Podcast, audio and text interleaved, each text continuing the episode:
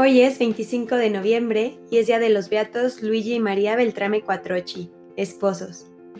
María Corsini nació en Florencia el 24 de junio de 1881, mientras que Luigi Beltrame nació en Catania el 12 de enero de 1880. Ambos se conocieron en Roma cuando eran adolescentes y se casaron en la Basílica Santa María la Mayor el 25 de noviembre de 1905. Es el primer matrimonio beatificado. Sobre Luigi, el sentido de deber y de la rectitud moral cristiana orientó siempre el ejercicio de la profesión de Luigi. No aceptó nunca componendas ni favoritismos, sino que se mostró muy atento y sensible ante los más necesitados. No se dejó atemorizar por los poderosos ni corromper por los ricos. Precisamente por esto, fue siempre estimado y respetado por los compañeros, cualesquiera que fueran su fe o sus ideas políticas. Se dedicó a varios tipos de apostolado y obras de caridad. Fue miembro y consejero de la Junta Central de la Asociación de Scouts Católicos Italianos. Colaboró con el profesor Luigi Gueda en la acción política y en el movimiento de renacimiento cristiano. El franciscano Pellegrino Paoli, a quien Luis eligió como director espiritual, acertó orientar la vida de fe del cristiano, del esposo, del padre de familia y del abogado. Su vida estuvo completamente centrada en Dios, en profunda comunión con su esposa, la fe era el centro de su vida personal, conyugal, familiar y profesional. Eso le ayudó a ver la vida como vocación, la familia como una iglesia doméstica, la profesión como una misión evangélica, el diálogo con Dios como una exigencia cotidiana de su espíritu. Su relación afectiva con su esposa se convirtió cada vez más en comunión de espíritus, impulso generoso y alegre a través de un itinerario de fe realizados juntos opción concorde de vida familiar caracterizada por la sencillez, la penitencia y la caridad, con el firme propósito de apartar todo lo que dañara la virtud. Sus compromisos espirituales más importantes eran la misa diaria, a menudo en la Basílica de Santa María la Mayor, la comunión eucarística, la confesión semanal, la devoción al Sagrado Corazón y a la Virgen y el rezo del Rosario en familia. Su caridad en favor de los pobres y marginados era proverbial entre sus conocidos, a pesar de que procuraba que su mano izquierda no se enterara de lo que hacía su derecha. Sobre María, la providencia quiso que la vida de María estuviera un día unida a la de un buen cristiano. El 15 de marzo de 1905 se comprometía con Luis Beltrame, joven abogado cuyos tíos eran amigos de la familia Corsini. Una intensa correspondencia que duró 46 años nos permite conocer los sentimientos de ambos y el constante crecimiento de su relación en pureza, sinceridad y gracia, teniendo como base los valores espirituales. En 1913, la joven familia atravesó un momento doloroso y bastante incierto cuando el embarazo de María tuvo serias complicaciones y los médicos pronosticaban que no sobreviviría al parto, ni tampoco el, el no nacido. Aunque los doctores manifestaron que un aborto podría salvar la vida de María, esta consultando con su esposo, decidió confiar en la protección divina de Dios. Y si bien es cierto que el embarazo fue duro, tanto madre e hijo milagrosamente sobrevivieron. Esta experiencia llevó a toda la familia a consolidar su vida de fe y trabajar duro por sus anhelos de santidad. María dio a luz a tres niños más. Sus dos hijos varones profesaron el sacerdocio, Filipo es ahora Monseñor Tarcisio de la diócesis de Roma y César es el padre Paulino, un monje trapense. La mayor de las hijas, Enriqueta, la que sobrevivió a ese difícil embarazo, constituyó un hogar según el modelo de sus padres y es maestra, mientras que su hermana Estefanía ingresó a la congregación de los benedictinos. María, además de cuidar de sus hijos, atendía a los ancianos.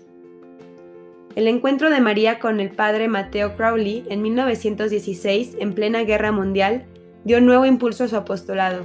Le ayudó a divulgar la devoción al Sagrado Corazón, contribuyó a salvar la institución familiar mediante la exaltación de sus valores morales y religiosos, trabajó como catequista, asistió a los heridos de guerra e hizo numerosas obras de caridad en favor de los pobres.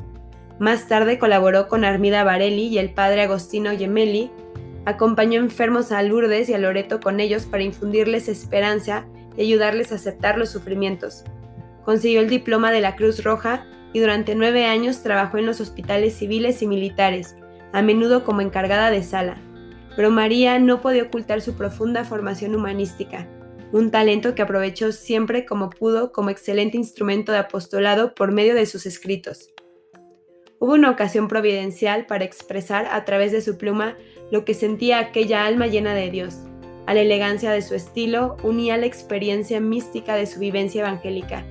María tenía solo 35 años y una gravísima enfermedad la puso al borde de la muerte. Y como despedida, dedicó a su marido y a sus hijos su testamento espiritual y dos cartas. Recobrada la salud en 1920, entró en el Consejo Central de la Acción Católica y el 12 de noviembre fue nombrada miembro del Secretariado Central de Estudio, lo que la llevó a escribir con regularidad en periódicos. En 1922, en el espacio de pocos meses, tres de sus hijos manifestaron su deseo de consagrarse a Dios. En 1930, las bodas de plata del matrimonio coincidieron con la ordenación sacerdotal de su hijo Filipo, que en su primera misa bendijo los anillos de sus padres.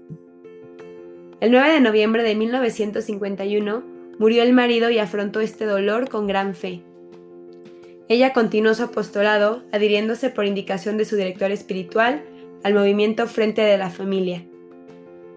María Corsini fue también responsable de la sección femenina de Renacimiento Cristiano en el que trabajó intensamente. En pleno verano, el 26 de agosto de 1965, María se fue al encuentro de su esposo que la esperaba junto al Señor. El amor, más fuerte que la muerte, los unió para siempre en la gloria cuando Juan Pablo II declaró beatos a los esposos Luigi y María en presencia de tres de sus hijos, aprovechó la ocasión para exponer la importancia de la vida cristiana en el matrimonio. Al hilo de la doctrina iba exponiendo el Papa el testimonio de los nuevos beatos. Queridos hermanos y hermanas, amadísimas familias, hoy nos hemos dado cita para la beatificación de dos esposos, dijo así Juan Pablo II, Luigi y María Beltrame Quattrochi. Con este solemne acto eclesial queremos poner de relieve un ejemplo de respuesta afirmativa a la pregunta de Cristo.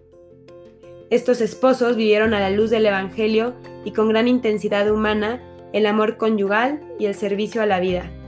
Cumplieron con plena responsabilidad la tarea de colaborar con Dios en la procreación, entregándose generosamente a sus hijos para educarlos, guiarlos y orientarlos al descubrimiento de su designio de amor. En este terreno espiritual tan fértil, surgieron vocaciones al sacerdocio y a la vida consagrada que demuestran cómo el matrimonio y la virginidad, a partir de sus raíces comunes en el amor esponsal del Señor, están íntimamente unidos y se iluminan recíprocamente. Los beatos esposos, inspirándose en la palabra de Dios y en el testimonio de los santos, vivieron una vida ordinaria de modo extraordinario. En medio de las alegrías y las preocupaciones de una familia normal, supieron llevar una existencia extraordinariamente rica en espiritualidad. En el centro, la Eucaristía diaria, a la que se añadían la devoción filial a la Virgen María, invocada con el rosario que rezaban todos los días por la tarde, y la referencia a sabios consejeros espirituales. Así supieron acompañar a sus hijos en el discernimiento vocacional, entrenándolos para valorarlo todo de tejas para arriba, como simpáticamente solían decir.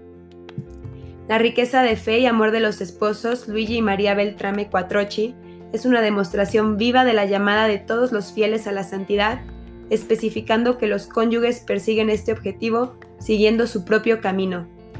En su vida, como en la de tantos otros matrimonios que cumplen cada día sus obligaciones de padres, se puede contemplar la manifestación sacramental del amor de Cristo a la Iglesia.